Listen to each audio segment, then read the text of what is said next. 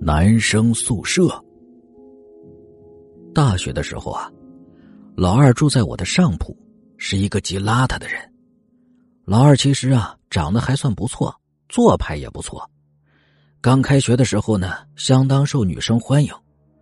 只是人呢，实在是太邋遢，以至于后来呀，没有女生敢靠近他。当初在没有遇到他时啊，我认为自己已经够邋遢的了。可是比起他来呀，真是小巫见大巫啊！我只不过是有时候会耍耍床单翻过来调过去的小把戏，而老二从不铺床单也没有被褥之分，哪个在身上啊，哪个为被子。他的床上什么都有，从教科书到卫生纸，老二从来都是床上更衣。有一次啊，从我头上跳下来，脚上竟然已经穿好了皮鞋，问他。他告诉我上床时忘了脱了。更有一次，在解剖学考试前，我看见他从被窝里拿出一个扇面大小玻璃盒子，里面放着神经元标本。他一边对着窗口外的阳光看着，一边又不知从何处扯出根油条。这种行为真是让人神往啊！寝室里有这样的家伙，卫生根本不可能达标。导员给我们寝室下了最后的通牒。如果卫生再不达标，全寝室八个人都要通报批评。老大火了，要给老二好看，老二这才极不情愿的收拾起他的床。他往床下扔着东西，我们几个人就戴着医用口罩，还有塑胶手套在下面接着。十几本小说，无数只袜子，灰色的白背心，硬硬的内裤，还有几根油条和半袋咸菜。以及一大堆的黏糊糊的卫生纸，我们强忍着恶心把这些扔进垃圾桶。老二还不时的回头说着：“这个不能扔，那个还有用。”过了好久啊，老二翻着自己的床底，突然兴奋着喊着：“内裤！”靠，你这都扔了一堆了！我们几个一脸的不以为然呢。可是这条不是我的呀！老二回过头来。神色十分兴奋，他手指上挑着一条深红色的内裤，正面三角部分镂空，后面只有窄窄的一条，性感至极，是一条女人内裤。老二一边兴奋的摇着手里的内裤，一边说：“呀，我在床板缝里发现的，这里原来是女寝呢，当然可能有这些东西了，找到卫生巾也不至于这样大惊小怪的呀。”看我们都在低头收拾垃圾，没有什么反应。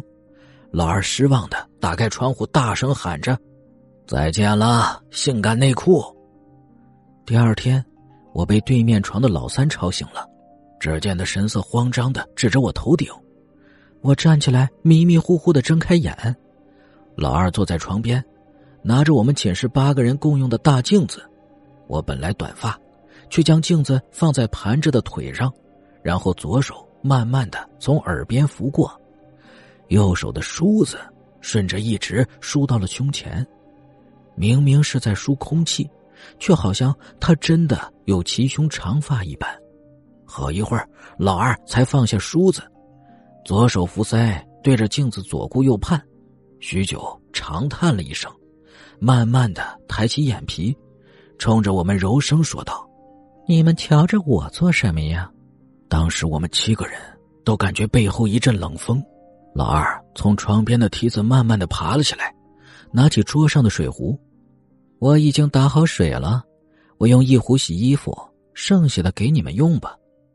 走出门时，老二回头对我们嫣然一笑，留下我们七个大老爷们傻在那里，在食堂远远的看着老二用汤勺一口一口的往嘴里抿着大米粥，老大说。可能是由于收拾床对老二的打击太大了，所以会造成他心理失常，最终表现出人格错乱。也许等到卫生检查以后恢复原状就会好的。还好在课堂上，除了猛记笔记和偶尔抬起头呢与讲药理的胖老太太相视一笑以外，老二表现还都算正常，至少没有别人察觉到他的性格变异，这还是让我们比较欣慰的。可是回到寝室，我们发现老二突然对眉清目秀的老五青睐有加。老二坐在老五的床上，说着不着边际的话，还时不时的拉拉老五的衣角，替老五啊掸去肩上的头屑。老五哭丧着脸，不停的用眼光询问老大，老大只是闭着眼，不住的点头。老五没有办法，只好忍着。晚上熄灯前，老二竟然要为老五洗脚。老五颤抖着将双脚放进水盆，当老二用双手轻轻的抚摸着老五的双脚时，老五用带着哭腔的声音喊着：“老大！”老大躺在床上大喝一声：“老五，忍！”我看见老五咬住了自己的枕巾，我们以为只要等到老二睡着了，一切呀也都会跟着告一段落的。可是没有想到，事情发生的是那么突然。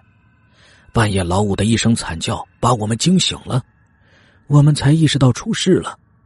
这时，老二已经不在自己的床上，他正与老五纠缠在老五的床上。